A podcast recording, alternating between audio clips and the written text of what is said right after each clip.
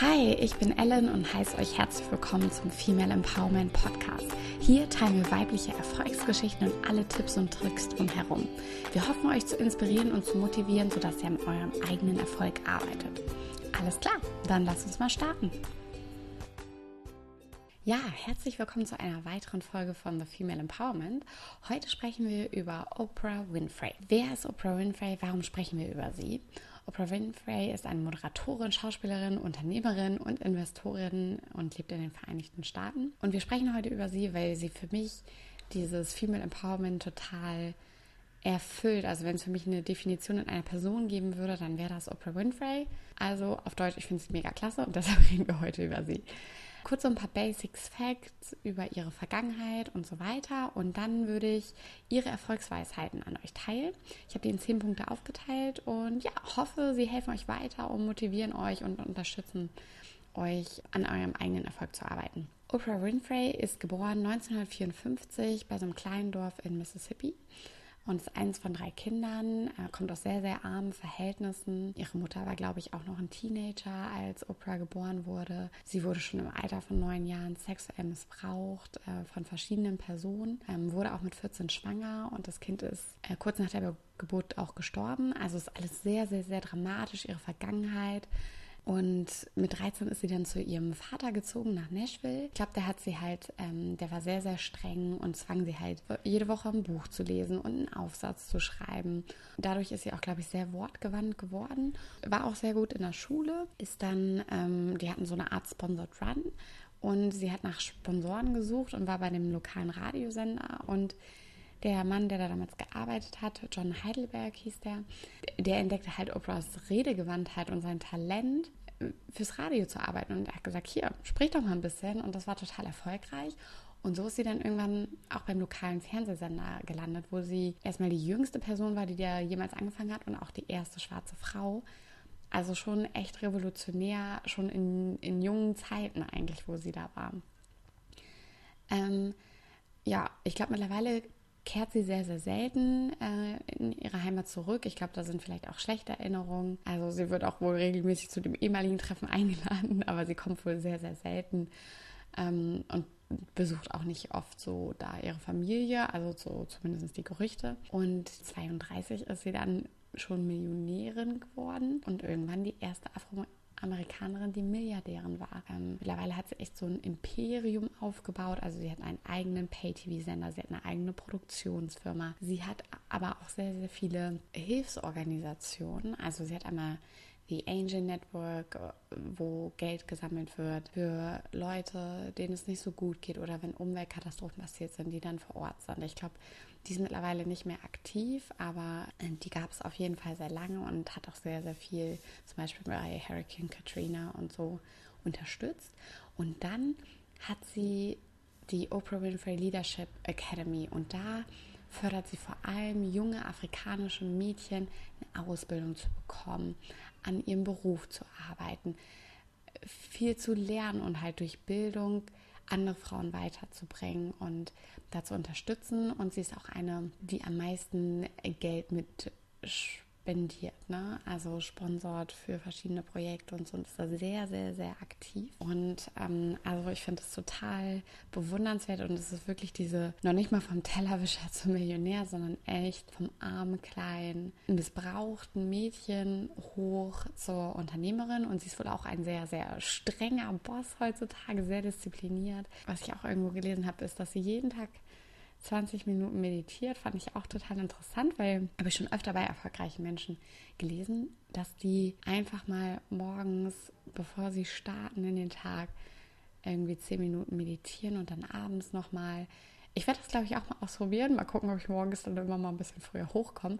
Aber scheint äh, beim Erfolg auf jeden Fall zu helfen. Jetzt würde ich die Erfolgsweisheiten gemäß Oprah vorstellen. Ja, und ich hoffe, sie helfen euch auch weiter. Die erste Erfolgsweisheit, die ich mit euch teilen möchte, sind Grenzen zu setzen. Also Oprah fiel es halt auch immer mega schwer, Nein zu sagen. Vor allem, wenn alle wissen, Menschen wissen, zum Beispiel, wie viel Geld du hast, dann ist es ja noch schwieriger. Ne? Das ist ja auch gerade in Amerika sehr, sehr transparent.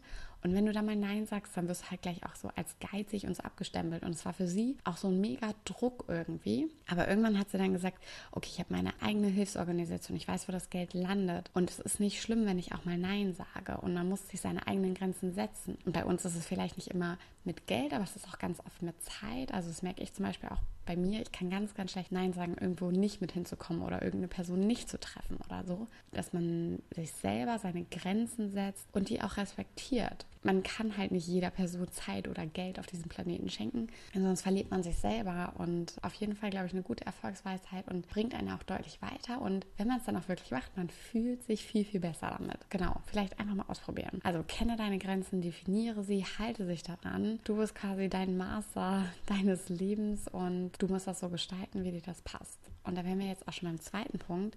Kreiere dein Leben, wie du es willst. Oprah meinte, sie war halt auch mal bei so einem Sprachcoach und sagte, sie will unbedingt Schauspielerin werden. Und der Sprachcoach sagt zu ihr, also wo sie halt noch beim Radio gearbeitet hat, und der Sprachcoach sagt zu ihr, nee, willst du nicht? Und sie guckt ihn an und sagt, ja, okay, ähm, warum nicht? Ja, weil dann würdest du nicht hier sitzen, sondern du wärst da und wärst eine Schauspielerin. Das zeigt halt, wenn man irgendwas wirklich will, dann ist man das auch. Also das ist so ein bisschen der Gedanke dahinter.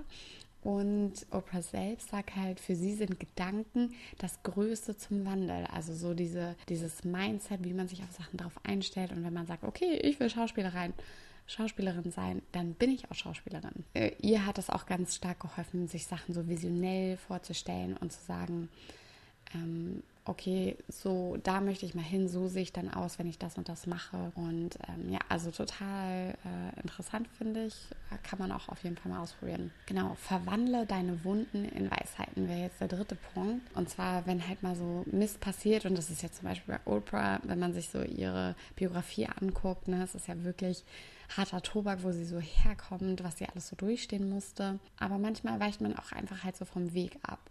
Und sie sagt halt, da ist irgendwas in dir, wenn so eine Wunde auftritt, das halt sagt, hey, das ist jetzt mein Zeichen dir zu zeigen, dass du gerade voll in die falsche Richtung gehst, bleib mal kurz stehen und überleg, ob du in eine andere Richtung weitergehst. Das halt Sachen, die uns passieren, die wir als schmerzhaft empfinden, vielleicht so ein bisschen von einer ferneren Perspektive betrachten sollten und sagen, okay, vielleicht bin ich hier jetzt nicht ganz richtig, vielleicht sollte ich in eine andere Richtung gehen. Und sie sagt halt auch, man sollte irgendwas machen, was man mit Leidenschaft macht. Und Leidenschaft sollte sich so anfühlen, äh, als würde man atmen, weil die Sachen einem einfach so leicht fallen. Also man kann ja mal überlegen, okay, das fällt mir jetzt wirklich leicht, das fällt fällt mir viel leichter, als es allen anderen Leuten fällt. Aber für einen selber ist es so selbstverständlich. Das muss dann irgendwie unsere Leidenschaft sein. Kann man ja mal ausprobieren. Das ist ja auch immer nicht so einfach, sowas äh, herauszufinden. Die vierte Weisheit von ihr wäre halt, lebe dein Leben zum vollsten. Was meint sie damit? Sie sagt halt, jeder möchte das wahrheitsgetreueste seiner selbst sein und der höchste Ausdruck seiner selbst sein, die man überhaupt sein kann. Und das, ähm, dass man immer halt versucht,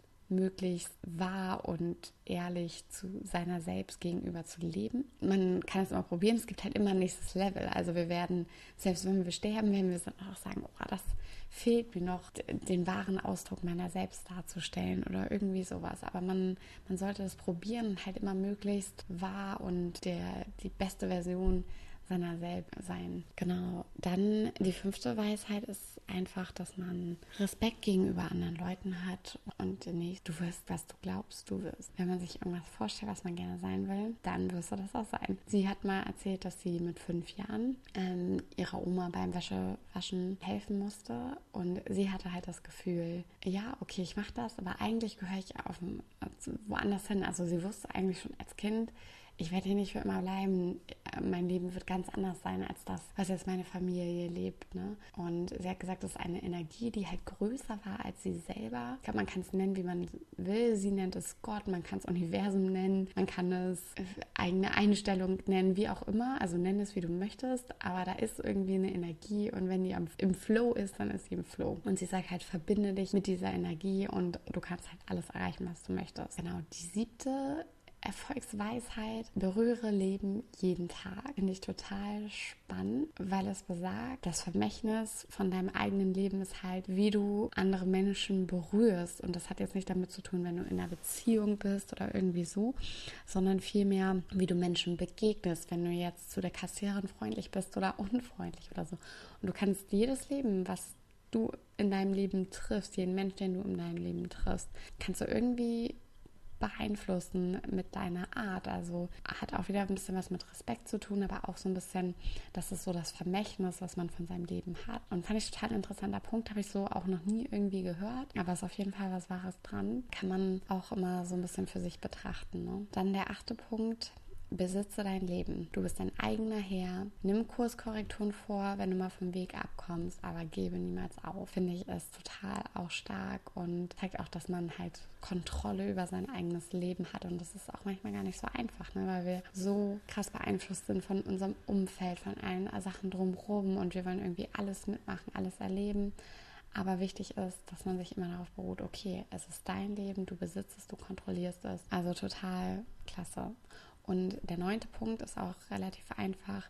Lebe ein ehrliches, wahrheitsgemäßes Leben.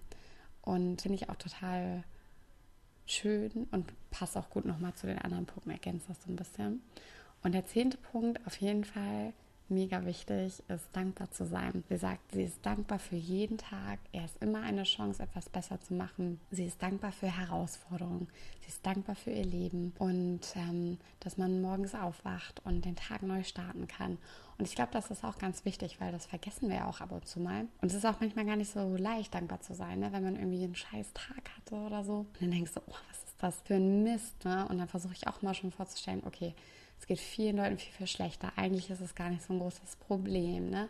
Und manchmal ist es gar nicht so einfach, aber wenn man das dann mal so in seinem Kopf durchspielt, ist es gut und es bringt einem auch wieder so ein bisschen auf den Boden, dass man sagt, okay, ich bin dankbar dafür, dass ich zum Beispiel in diesem Land lebe. Ich bin dankbar dafür, dass ich alleine in der S-Bahn fahren kann und keinen Schiss habe oder äh, da vergewaltigt werde oder was weiß ich, sondern dass wir diese Freiheit haben in diesem Leben, in das wir hineingeboren sind, wie wir sie schon haben und wie stark auch unsere Vorfahren und Vorfrauen dafür gekämpft haben, dass wir an diesem Punkt sind. Ne? Also wenn ich mich erinnere, bei meiner Oma war das halt noch anders. Ne? Die hatte in meinem Alter drei Kinder, mega großen Garten mit Obst und Gemüse, wo, wo sie da immer ackern musste. Ne? Also die hat so hart gearbeitet und hatte einfach ein ganz, ganz anderes Leben. Und es sind einfach nur zwei Generationen vor mir, wo ich mir so denke, krass, wie gut wir das haben, dass wir eigentlich entscheiden können. Wir haben diese Freiheit zu entscheiden, alles zu machen. Und das ist für mich, dafür bin ich halt wirklich dankbar und ähm, ja, und das ist halt ganz wichtig, dass man sich das auch immer wieder, äh, dass man sich da auch immer wieder dran erinnert und darauf besinnt. Auch nicht immer in jeder Alltagssituation sofort möglich ist und auch immer nicht so einfach, aber sollte man wirklich mal tun. Ja, das war es auch schon. Ich hoffe, ich, euch hat Spaß gemacht. Es hat euch weitergebracht.